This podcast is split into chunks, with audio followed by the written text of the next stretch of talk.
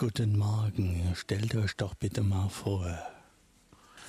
Ja, ich bin Gernot Lennart, äh, bin Mitglied bei Radio Quer, wenn auch nicht sonderlich aktiv beim Senden und bin auch bei der Deutschen Friedensgesellschaft Vereinigte Kriegsdienstgegner und Kriegsdienstgegnerinnen, die zu einer der An äh, Gruppen in der Anbietergemeinschaft von Radio Quer gehört.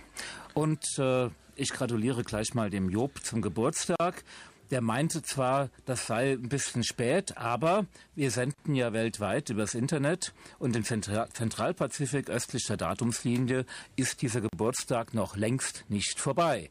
Auf Baker Island, Howland Island, wahrscheinlich auch in American Samoa wird noch wild gefeiert. Ja, und der zweite Studiogast ist der Sven von der Medieninitiative Radio Quer und auch der gratuliert dem Geburtstagskind der Woche ganz recht herzlich.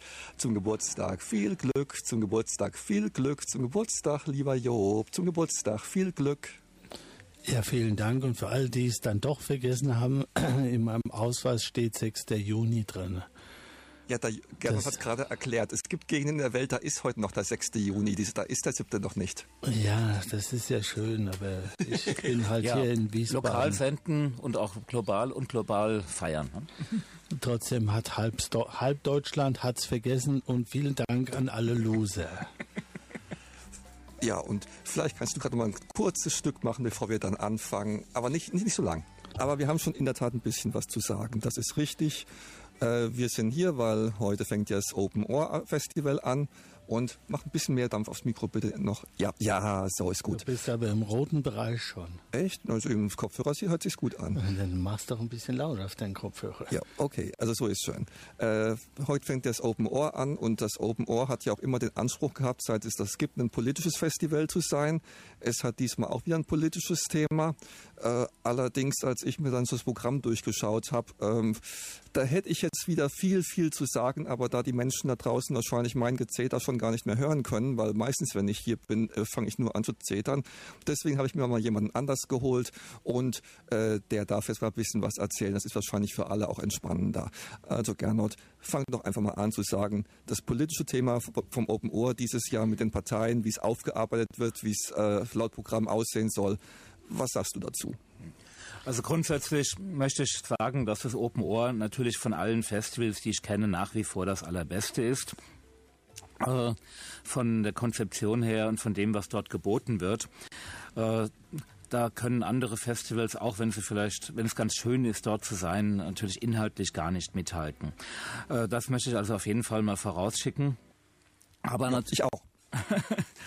Äh, aber natürlich gibt es äh, beim Open Ohr schon einiges zu kritisieren, wobei äh, ich das vor allem äh, auch aus, der, aus dem Blickwinkel der sozialen Bewegungen mache. Also ich bin ja in der Friedensbewegung aktiv und äh, wir sind also seit Beginn des Open Ohr Festivals dort mit Infoständen vertreten. Dieses Jahr gibt es da ein Problem, da können wir später noch was dazu sagen. Und da frage ich mich natürlich auch immer, wo bleibt diese Perspektive? Wenn hier zum Beispiel äh, geschrieben wird im Programmheft, sind Parteien in Anbetracht dessen, was also vorher gesagt wurde, noch immer der beste Ort für politischen Diskurs. Das setzt ja voraus, dass sie jemals der beste Ort gewesen seien. Also solche äh, Setzungen, die also Parteien als vollkommen selbstverständlich wahrnehmen, äh, kann ich natürlich nicht nachvollziehen. Da hätte ich mir eher eine Perspektive gewünscht, äh, die zum Beispiel fragt, wie wirken Parteien auf soziale Bewegungen? Wie können Anliegen sozialer Bewegungen in Parteien hineingetragen werden? Oder was machen Parteien mit sozialen Bewegungen? Also was passiert zum Beispiel, wenn soziale Bewegungen wie Ende der 70er Jahre sich entschließen, eine Partei zu gründen, nämlich die Grünen. Was hat das mit diesen Bewegungen gemacht? Oder warum ist diese Partei von ihren ursprünglichen Grundsätzen so weit abgewichen? Solche Fragen vermisse ich vollkommen äh, beim Open äh, diesmal.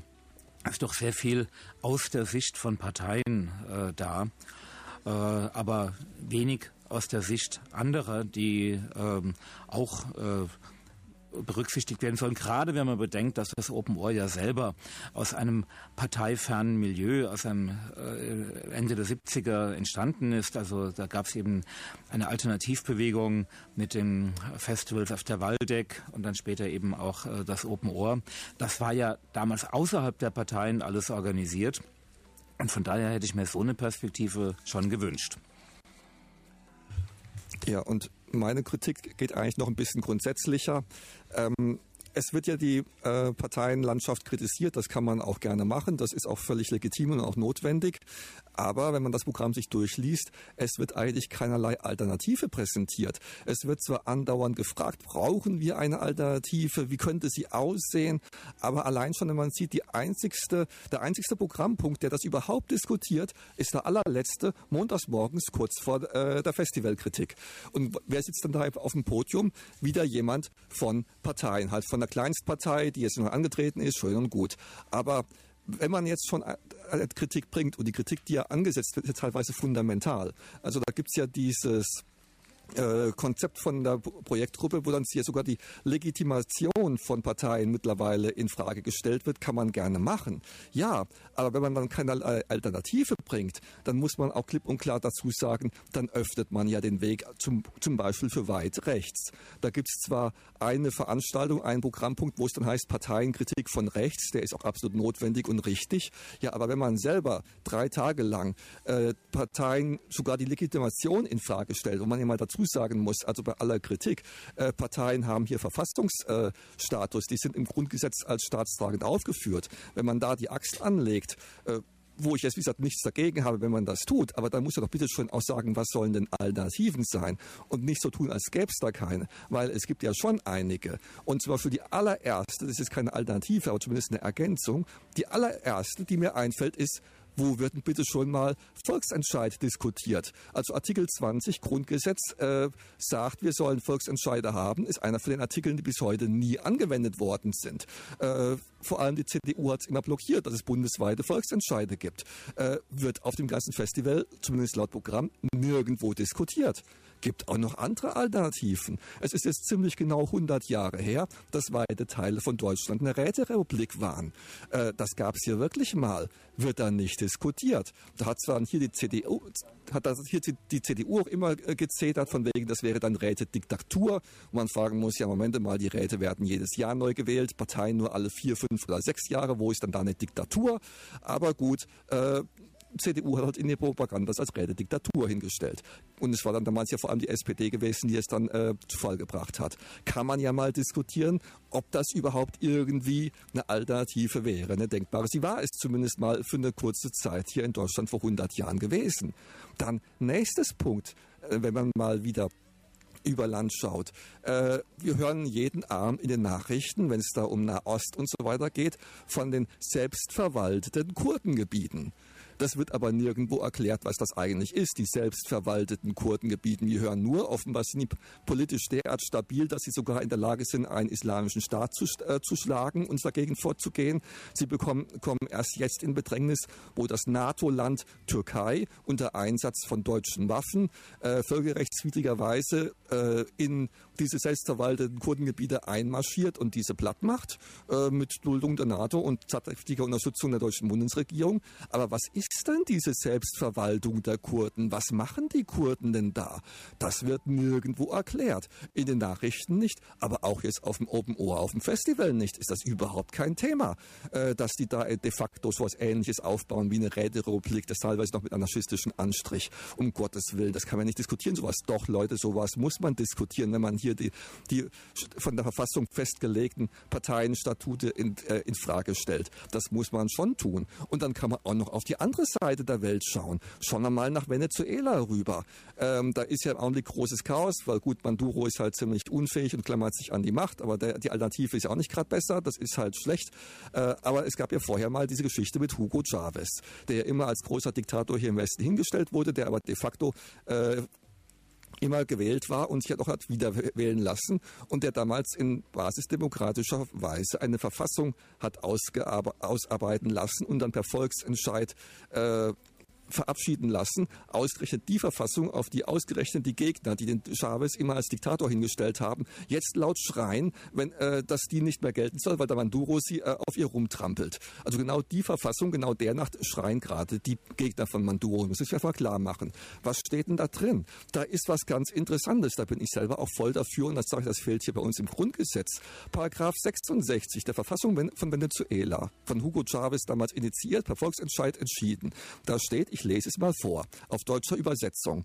Die Wahlberechtigten haben das Recht darauf, dass ihre Repräsentanten öffentlich, nachvollziehbar und regelmäßig Rechenschaft über ihre Amtsführung gemäß dem vorgestellten Wahlprogramm ablegen. Das muss man sich mal auf der Zunge zergehen lassen. Und vor allem macht es dann noch Sinn, den Paragraph 72 zu lesen der gleichen Verfassung, wo es auf Deutsch übersetzt heißt, äh, für all diejenigen, die durch allgemeine Wahlen in Ämter, in Verwaltung und Rechtsprechung berufen worden sind, besteht die Möglichkeit, sie auch wieder abzuwählen.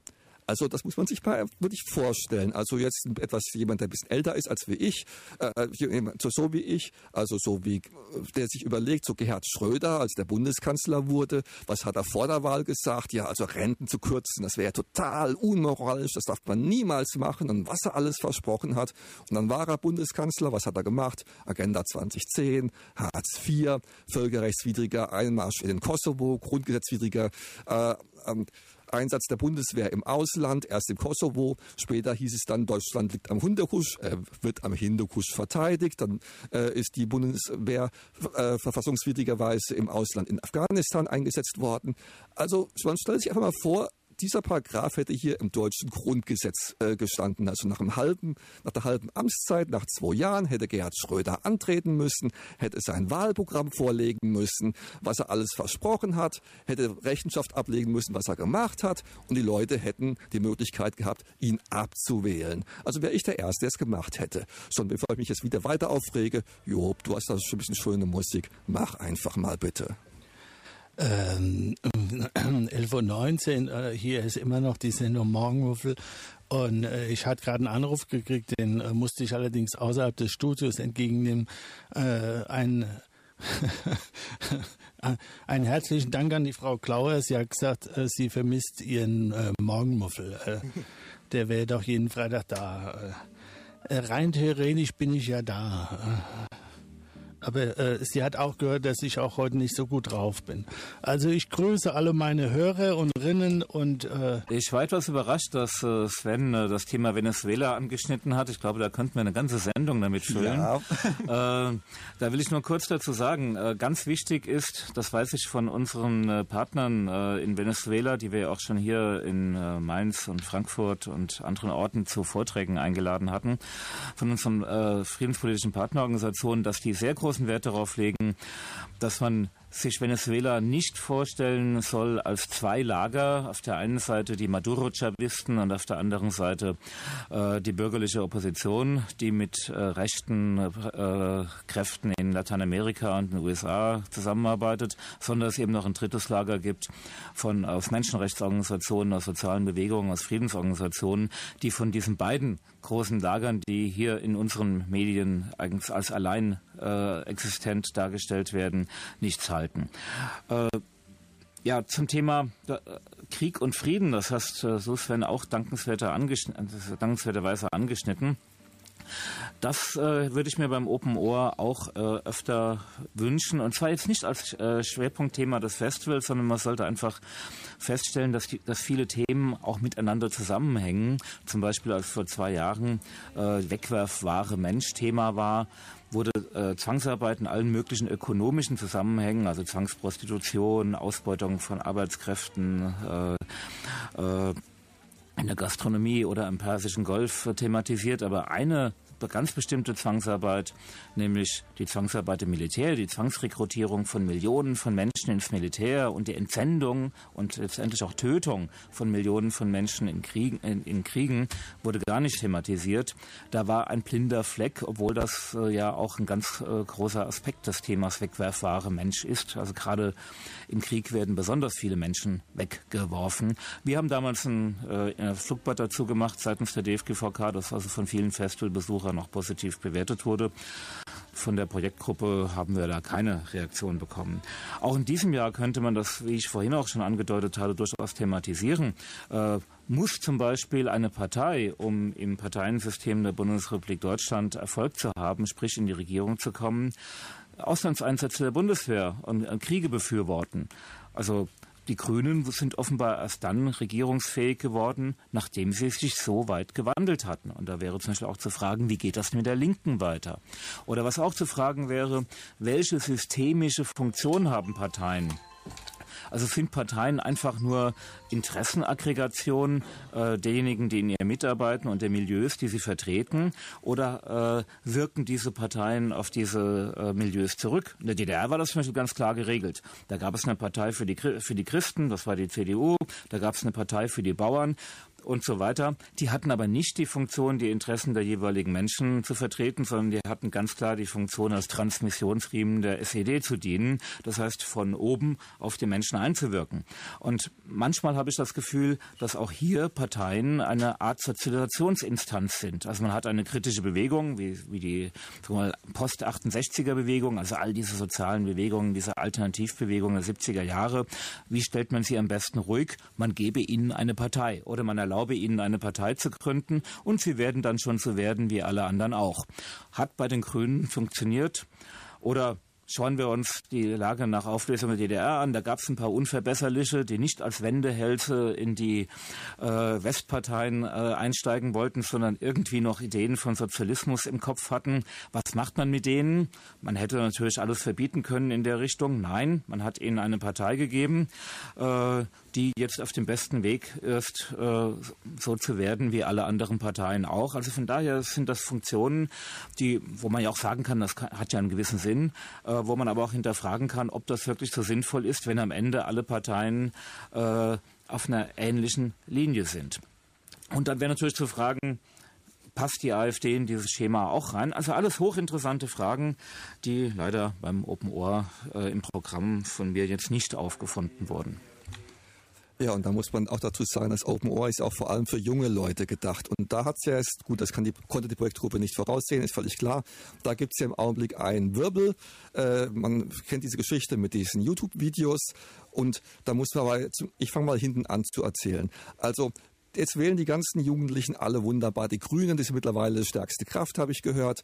Also ich erinnere nur mal dran, es ist erst wenige Jahre hier her, als hier in Wiesbaden und Mainz die Grünen für ein Kohlekraftwerk waren. Also zumindest die Fraktion im Rathaus war dafür. Die haben Hochglanzprospekte verteilt, warum man wegen ein paar Kindergartenplätzen und wegen ein paar Fahrradwegen jetzt fürs Kohlekraftwerk auf der Ingelheimer Aue sein müsste. Gut, ist vom Tisch, aber in Hamburg sind sie nach wie vor dafür. Oder ich denke mal dran an Stuttgart. Was waren die Grünen gegen? Gegen Stuttgart 21, dieses monstermäßige Megaprojekt, wo da massenhaft äh, Beton verbraten wird und die Umwelt geschädigt wird. Was waren die Grünen dagegen, als sie in Opposition waren? Jetzt sind sie in der Regierung und zwar nicht nur, dass Stuttgart einen grünen, grünen Oberbürgermeister hat, nein, Baden-Württemberg hat einen grünen Ministerpräsident. Und was passiert? Sie bauen alle Stuttgart 21 weiter, tatkräftige Unterstützung. Das sind jetzt nur zwei Beispiele.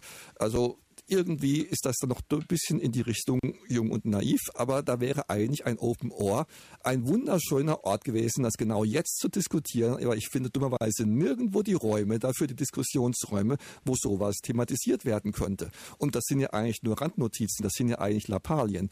Weil gehen wir erstmal bitte schon ein auf das Video vom Riso.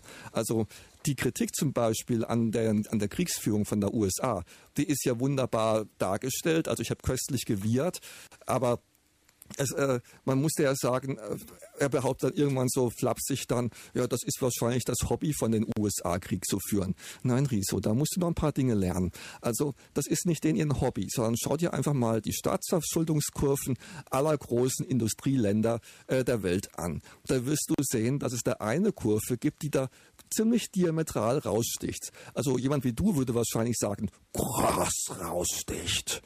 Und das ist nämlich die von der USA.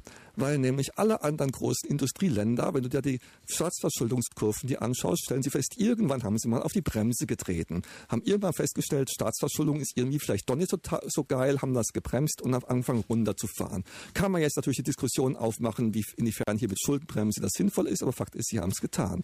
Bis auf eine Ausnahme. Die USA nicht. Die USA machen Schulden, dass es kracht, dass wirklich die Schwatte kracht.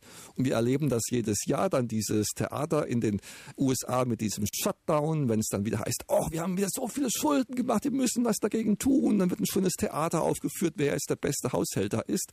Und am Ende wird genauso weiter Schulden gemacht wie vorher. Sie haben derart brachiale Schulden, das ist unglaublich. Und dann stellt sich die Frage, wie funktioniert das? Also wir haben doch mal gelernt, wenn du viele Schulden hast, dann bist du arm. Aber die USA sind irgendwie reich und mächtig und die haben mehr Schulden als wir alle anderen zusammen. Wie geht das? Ja, ganz einfach. Die, Schulden, äh, die USA haben zwar nicht vor, ihre Schulden jemals zu bezahlen in Geld, aber sie bezahlen ihre Schuld mit Waffen, die sie überall hin exportieren und die sie auch, wo sie auch dafür sorgen, dass die eingesetzt werden, indem sie immer an strategisch wichtigen Punkten Krieg führen. Das ist kein Hobby von denen, sondern das ist denen ihr Geschäftsmodell, so würde man das sagen wenn die US, wenn es auf der Welt keine Kriege mehr gäbe, wenn die Welt völlig friedlich wäre und keine Waffenexport mehr gäbe, dann wäre die USA von heute auf morgen pleite. Die wäre ärmer als der ärmste Staat Afrikas. Deswegen darf genau das nicht passieren. Das ist denen ihr Geschäftsmodell und das halten die am Laufen. Das musst du halt einfach nur noch mal kapieren, Riso.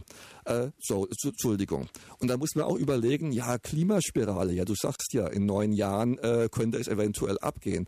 Muss man doch einfach nur mal klar machen, mal überlegen, wie war es denn letztes Jahr gewesen in Südafrika? Südafrika, da war monatelang Dürre, die ganzen Speicherseen sind alle leer gelaufen, nach und nach. Und wie war es da? Da wurde erst den Menschen gesagt, sie sollen jetzt Wasser sparen. Dann wurde ihnen gesagt, sie sollen mehr Wasser sparen. Dann wurde ihnen gesagt, sie müssen noch mehr Wasser sparen. Und als es immer noch nicht geregnet hat und die ganzen Stauseen anfingen äh, fast völlig leer zu laufen und Südafrika liegt zwar am Meer, hat, hat aber leider kaum mehr, Entsaltungs-, mehr Wasserentsalzungsanlagen, dann kam schon in wurde schon in den Raum gestellt, also wenn es jetzt nicht bald endlich regnet und diese ganzen Staudämme leer laufen, dann müssen wir das Militär einsetzen gegen die Bevölkerung, um dann noch für Ruhe zu sorgen und für die Verteilung vor allem vom Wasser zu sorgen. Das ist das Thema. Wenn es hier Klimakatastrophe gibt, wenn die nicht mehr aufzuhalten ist, dann feiert sämtliche Militaristen, feiern dann fröhliche Urständ und können richtig schön auf die Kacke hauen. Und genau das wollen die. Was glaubst du vielleicht, warum eine AfD den Klimawandel leugnet oder einen Donald Trump? Der, die wissen ganz genau, wenn das Klima hier äh, so weit ist, dass der ganze Planet nur noch ein einziger Vorhof der Hölle ist, ja, dann können sie machen, was sie wollen, weil dann regiert das Militär unser nur noch das Militär, dann ist hier kein Frieden mehr und es wird niemals mehr Frieden geben. Ja, und um das jetzt mal zu verdauen, Job, mach doch mal bitte ein bisschen Musik. Äh, die ich dir gegeben habe. Das war jetzt eben gerade Gary Moore, Friday on My Mind. Und das hat auch einen Grund gehabt. Äh, wir haben ja im Augenblick diese Friday for Future Bewegung und äh, wir haben auch äh, immer noch diese Geschichte mit, äh, mit den YouTubern, die jetzt auch gerade eben anfangen, wach zu werden. Wobei ich ja sagen muss, also Leute, es ist ja wirklich ziemlich spät. Also wenn ich bedenke, auf wie vielen Demos in der Vergangenheit ich gewesen bin, wo Jugendliche konsequent durch Abwesenheit geglänzt haben. Nicht nur das, wo sie vielleicht am Rand standen und haben Sprüche geklopft von wegen, oh, guck mal da die Älteren, was die schon wieder für Probleme haben. Voll uncool. Und dann ist man hingegangen, hat gesagt, Leute, es ist auch eure Zukunft, wegen der wir hier demonstrieren. Und da kam dann zu Antworten wie, was kümmert mich die Umwelt? Ich brauche BMW wo man sich dann echt nur noch überlegt, Leute, geht heim zu euren Eltern, sagt denen, sie sollen euch wegwerfen, neue machen, es war nichts gewesen. Also ich habe es ja schon aufgegeben gehabt. Ich habe echt gesagt, okay, der Planet geht jetzt den Bach runter, ich kann es auch nicht mehr ändern. Es ist wunderbar, dass es euch jetzt endlich gibt. Herr, wunderbar, ich bin echt begeistert. Aber Leute, ist halt wirklich verdammt spät dran, muss man sagen. Und eine Sache, die ich deswegen auch loswerden muss, Riso. Äh, ich habe köstlich ge äh, gewirrt über dein Video. Es hat mich erinnert an einen Kabarettisten, den es mal gab, der mittlerweile leider seit einigen Jahren gestorben ist. Das ist Dietrich Kittner. Köstlich. Äh, war auch so etwas der gleiche Style, nur ein großer Unterschied. Glaubst du wirklich allen Ernstes, dass die ganzen Politiker, über die du daherziehst, alle unfähig sind, alles Flinspiepen, alles Flaschen? Also sorry, also auch die anderen YouTuber, wenn ihr das wirklich glaubt, Leute, also dann sage ich, dann seid ihr echt mit dem Klammaster gepudert und zieht euch auch die Hosen mit der Beißzang an. Das kann doch wohl nicht wahr sein. Die lügen euch die Hucke voll, dass sich wirklich die Balken biegen und ihr merkt es überhaupt gar nicht. Nehmen wir das Beispiel Sigmar Gabriel. Also, dass der als amtierender Außenminister, der sich mit Putin und Obama und allen anderen Mächtigen der Welt trifft, dass der allen Ernstes nicht weiß, was seine eigenen Leute in seinem eigenen Ministerium sagen, dass der die ganzen Pressemitteilungen nicht kennt, das glaubt ihr doch wohl nicht wirklich, oder? aber irgendwie anscheinend doch. Und da muss ich sagen, also in dem Punkt seid ihr wirklich definitiv die Unfähigen. Sigmar Gabriel ist das, was man einen Genossen der Bosse nennt und also in unserer Generation hat man das alles gewusst. Äh, man muss wohl echt von morgens bis abends nur noch auf dem Display von Handys herumtippen, um das nicht zu kapieren. Und auch nehmen wir jetzt Kram, Karrenbauer, da wird dann gesagt, die hätte das Netz nicht verstanden. Leute, die Kram-Karrenbauer hat das Netz sehr wohl verstanden, sehr genau. Nur ihr habt die Realität nicht verstanden. Das ist das Problem nämlich. Ähm, die Kramp-Karrenbauer hat nur ein einziges Problem. Die weiß im Augenblick noch nicht, wie sie mit eurer Unfähigkeit die umsetzen kann in Wählerstimmen für ihre Partei. Da arbeitet sie noch dran mit allen möglichen Experten. Und herauskommen werden wahrscheinlich irgendwelche YouTube-Videos mit Leuten, die dann lila-rosa karierte Haare haben. So wird's wohl aussehen. Sag ich nur, Herr je nochmal. Oh Herr, wir fünf vom Himmel. So, und jetzt bin ich echt fertig mit Zetern, jetzt gebe ich wieder an Gernot, weil wir haben noch ein wichtiges Thema vom Open Ohr. Wie gesagt, hier auch für Jugendliche. Und das ist das das Thema mit den Infoständen. Bitte, Gernot. Ja, Radio Quer und äh, wir von der DFGVK, der Deutschen Friedensgesellschaft, Vereinigte Kriegsdienstgegner und Kriegsdienstgegnerinnen, sind ja traditionell dort mit Infoständen vertreten. Die DFGVK übrigens seit Beginn des Festivals, aber dieses Jahr nicht, übrigens vergangenes Jahr auch nicht. Ähm, äh, es gibt da ein Losverfahren äh, und wir wurden nicht äh, ausgelost. Das hat natürlich den Hintergrund, dass der Raum für Infostände immer mehr eingeengt wird. Das heißt, wo früher die zwei- oder dreifache Menge von Infoständen Platz hatte, äh, gibt es heute nur noch äh, wenige Stände. Also früher standen die in zwei Reihen an der Hauptwiese, heute ist nur noch eine. Und was natürlich auch noch sehr bitter ist, wir hatten ja vorher schon gewusst, was da auf uns zukommt und haben mit anderen uns nahestehenden Organisationen vereinbart, dass wir dann eventuell die Stände teilen. Äh, die sind alle alle, die irgendwie friedenspolitisch orientiert sind oder wo es über Doppelmitgliedschaften Kontakte gibt, sind alle nicht reingekommen. Da wurde also ein ganzes politisches Spektrum eliminiert. Man muss auch noch hinzufügen, zeitlich sind die Infostände eingeengt worden. Früher durften sie freitags aufbauen, inzwischen nur noch samstags. Also erst ab Samstag. Also da, das ist ähm, schon bitter, äh, gerade für Gruppen, die sich eigentlich schon immer fürs Open Ohr engagiert haben und sich auch inhaltlich beteiligt haben, dann plötzlich äh, nicht mehr äh, als Stand zugelassen zu werden. Übrigens, die DFGVK wird trotzdem einen kleinen Tisch von einem Meter haben. Und zwar bekommen wir Obdach bei der AIDS-Hilfe. Das hat zwar einen Nachteil, dass Leute, die uns suchen, uns da dort gar nicht vermuten werden, aber wir versuchen, das Beste aus dieser Situation zu machen. Also wer uns dort treffen will, möge bitte äh, zur AIDS-Hilfe kommen, unter deren Dach wir äh, dann vorhanden, äh, vertreten sein werden. Äh, ich find, also insgesamt ist es eigentlich schade, dass äh, die Infostände und die sozialen Bewegungen äh, seitens des Open Ohr immer weniger gewürdigt werden. Also wir sind ja auch bei anderen Festivals vertreten, da sind wir sehr willkommen. Da kann es passieren, dass der Festivalorganisator zu unserem Stand kommt, uns die Hand schüttelt und uns und sagt, gut, dass ihr da seid. So eine Willkommenskultur würde ich mir beim Open Ohr auch mal wieder wünschen. Manchmal hat man schon den Eindruck, man sei einfach nur, man würde einfach nur als lästig empfunden. Ja, und ich sehe es halt auch noch ein, noch ein bisschen heftiger, weil ich nämlich sage, also gerade dieses Jahr, gerade wenn man halt Parteien kritisiert und so weiter, dann wären doch die ganzen Infostände eigentlich genau der Raum, den ich gerade bemängelt habe, dass er im Programm nicht stattfindet, dass er wenigstens an den Infoständen stattfindet, wo man mal wirklich über richtige Alternativen zu den Parteien diskutieren kann. Aber wenn es genau das Spektrum, was genau das diskutieren könnte, weitgehend ausgeschlossen wurde, dann ist das schon eine ziemliche Katastrophe. Und gerade auch die Jugendlichen, die vielleicht jetzt wirklich mit Feuer Eifer jetzt endlich kommen und über Politik mal richtig diskutieren wollen, was kriegen die vorgesetzt? Also Entschuldigung, ich sag's auf Deutsch, diese Sülze, dieses Weichgespülte, dieses äh, die kriegen keine richtigen Alternativen. Also man könnte echt den Eindruck gewinnen, das ist Absicht, dass da wirklich Engagement, das es gerade entsteht, irgendwo kanalisiert und ins Abstellgleis geschoben werden soll. Und das macht mich dann doch wirklich richtig sauer. Und bevor ich jetzt wieder anfange, Job, sage ich, mach Musik und dann sind wir fertig, dann dürfen auch alle Menschen, die dich vermissen, wieder alles von dir haben. Ich höre auch gerne die Wettervorhersagen. Ich will auch wissen, was für Fest Festivals es dieses Wochenende gibt. Job, gib's uns, gib's uns. 11.47 Uhr, ihr seid immer noch beim Morgenmuffel und wir werden jetzt Partei ergreifen. Partei ergreifen.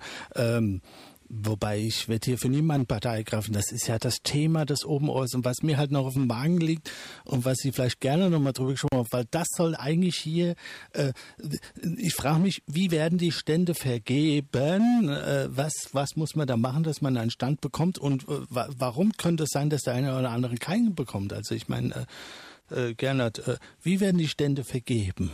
Also uns wurde mitgeteilt, dass es ein Losverfahren gibt. Ähm, und was man äh, und dass eben wir rausgelost worden sind oder fa fast alle, die wir kennen, äh, haben wir dann erfahren müssen. Es gibt allerdings auch manchmal Stände, die gesetzt werden. Also ich kann mich erinnern, wir selber hatten mal das Glück, äh, dass äh, uns vor ein paar Jahren gesagt wurde, da gab es noch kein Losverfahren, aber es gab trotzdem schon Probleme mit den Plätzen, dass wir beim Thema Frieden, äh, das äh, Open Ohr hatte das Thema Frieden, auf jeden Fall einen Platz kriegen, äh, kriegen sollten, als äh, einen Stand bekommen sollten.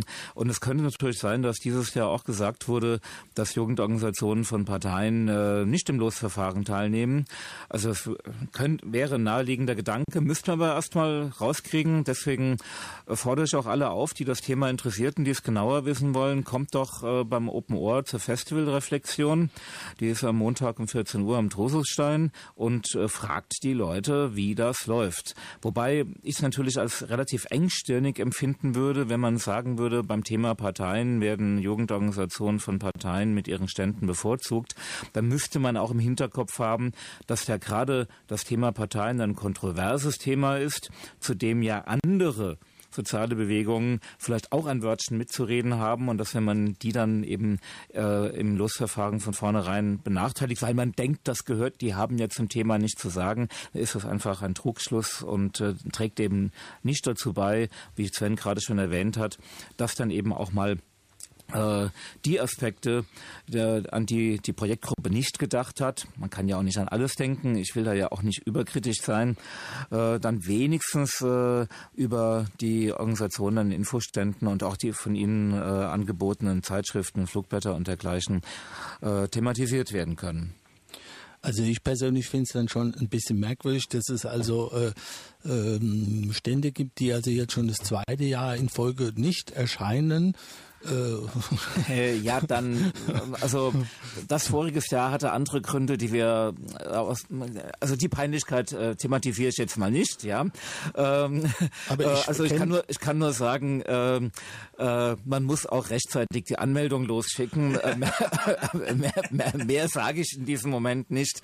Ähm, der Betreffende weiß, wer gemeint ist. Äh, ähm, aber generell äh, äh, denke ich, gibt es, sollte man da Abhil für Abhilfe sorgen. Erstens mehr Platz für Infostände, auch freitags wieder Infostände zulassen und äh, drittens dann eben auch äh, dafür sorgen, dass, dass nicht ein ganzes bestimmtes Spektrum eliminiert wird, indem man zum Beispiel darauf achtet, bei der Standvergabe, wenn, wenn nicht jeder einen Stand kriegen kann, dass wenigstens äh, Gruppen, die bereit sind, miteinander einen Stand zu teilen, dass die dann eben nicht alle rausgeworfen werden, sondern dass dann wenigstens ein paar von denen dabei sind, damit auch die Ausgelosten dann noch indirekt äh, durch Standteilung dabei sein können. Und das ist dieses Jahr über, dieses Jahr hat das zum Beispiel nicht funktioniert. Vielleicht wäre es schöner, wenn wir das Ganze etwas transparenter machen. Ja, genau. Würde. Das ist nämlich das, was ich nicht gerade sagen wollte, Job. Also vieles wäre doch einfach auch dann schon besser gewesen, wenn man einfach das irgendwie öffentlich machen würde und man nicht auf Spekulationen angewiesen ist, wie es ja nun wirklich gelaufen ist. Wenn das einfach mal jemand sehen würde, dieses Losverfahren, wenn man dabei sein könnte oder wie auch immer, dann muss man nicht irgendwie anhand von den Ergebnissen, die bei rauskamen, Vermutungen anstellen. Also es wurde uns ja mitgeteilt, es hätte 45 Bewerber gegeben, das sind natürlich verdammt viel. Wenn man dann mal die Statistik bemüht, klar fliegen dann auch gerne mal welche raus und vielleicht auch mehr, die schon immer da mal dabei waren. Das weiß man aber halt alles nicht und zumindest ich möchte nicht bis zum Montag warten, um das zu erfahren. Ich würde eigentlich gerne heute Abend Space Mountain dem Festival sein und bessere Laune haben und nicht hier sitzen müssen und Leute vergraulen, um zu fragen, was ist denn da eigentlich schon wieder los gewesen? Das wäre mal ein Thema. Ja, das natürlich auch ähm, hätte, äh, wichtig. Man kann natürlich auch äh, die Verantwortlichen, ähm, äh, mit, äh, Mitarbeiter der und Mitarbeiterinnen der Projektgruppe natürlich auch schon vorher fragen. Ja, man muss nicht bis Montag warten. Nur Montag ist eben der Termin, äh, wo das dann ganz offiziell im Programm steht. Na gut, für alle, die also keinen Stand haben und auch nicht hingehen dürfen und vor allen Dingen, die es sich nicht leisten können, weil es soll ja Leute geben, die können sich das nicht leisten, dahin zu gehen, weil das kostet ja auch Geld.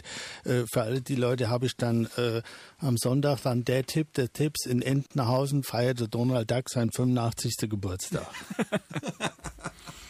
53. Wir machen noch schnell noch die aktuelle Wette dann von heute Morgen 10 Uhr und ich verrate euch, wie es weiter wird am Pfingsten, weil das ist ja für den einen oder anderen auch sehr äh, äh, interessant. Also heute Morgen um 10 Uhr in Wiesbaden haben wir sensationelle 15 Grad plus Sonnenaufgang für Wiesbaden 95, Sonnenuntergang 21.32 Uhr.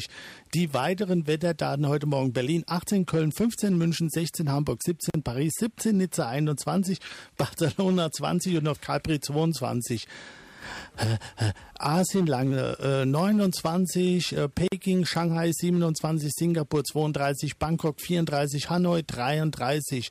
So, und jetzt geht's. Wie geht's weiter bei uns? Freitag, Samstag, Sonntag. Heute, Freitag, soll es noch Tageshöchsttemperatur, Tageshöchsttemperatur von 30 Grad geben. Gegen Abend soll es anfangen zu regnen. Samstag, Sonntag, morgen, Samstag, Sonntag, Montag. Ich kann mich nicht mehr konzentrieren. Samstag, Sonntag, Montag. Tagestemperaturen 22 bis 26 und am Montag ab Nachmittags Regen. Der Trend für die nächste Woche Tagestemperaturen 20 bis 25. So 11.57 Uhr. Du hast noch einen Veranstaltungstipp. Ja, erstmal danke an Sven und Job für die Einladung hier in diese Morgenmuffelsendung. Und äh, zum Abschied kann ich noch an, auf eine Veranstaltung hinweisen. Und zwar geht es um das Thema Friedensjournalismus. Ein angolanischer äh, Journalist, der in Bonn lebt, äh, stellt die Frage, was kann Friedensjournalismus bewirken? Ein auf Afrika ausgerichteter Friedensjournalismus, der von äh, afrikanischen Journalisten in Europa gemacht wird. Äh, welche Themen müssen da aufgegriffen werden? Welche, an welches Publikum richtet, muss er sich richten? Geht es um das Publikum in Europa? Geht es das in Afrika? Geht es äh, um Entscheidungsträger hier in Europa? Was muss alles aufgedeckt werden? Vor allem äh, Waffenlieferungen und dergleichen. Also all diese Fragen wollen wir zusammen mit Emmanuel Matondo, unserem Referenten, äh, diskutieren. Äh, die Veranstaltung findet statt am Freitag, dem 14. Juni von 16 bis 19 Uhr in Mainz in der Landeszentrale für politische Bildung Rheinland-Pfalz am Kronberger Hof 6 und sie wird durchgeführt von der Projektgruppe Zivile Konfliktbearbeitung Rhein-Main. Und dazu gehört auch das Bildungswerk der Deutschen Friedensgesellschaft Vereinigte Kriegsdienstgegner und Kriegsdienstgegnerinnen Hessen. Wer sich das jetzt nicht alles merken konnte, geht am besten auf die Homepages von äh, DFGVK Mainz oder DFGVK Hessen. Äh, da steht das nochmal im Detail. Wie gesagt, Freitag, 14. Juni, 16 Uhr, Landeszentrale für politische Bildung. Was kann Friedensjournalismus bewirken? So, 11.59 äh, It's time to say bye bye. Das war wie jeden Freitag die Sendung Morgenmuffel. Heute war es ja ein bisschen anders. Äh, ich äh, versuche, äh, ja, äh, nächsten Freitag bin ich wieder da. Am Mikrofon war Job Mosial und Gernot Lennart. Und das Sven. Schönes Wochenende. Und weiterhin schönen Geburtstag.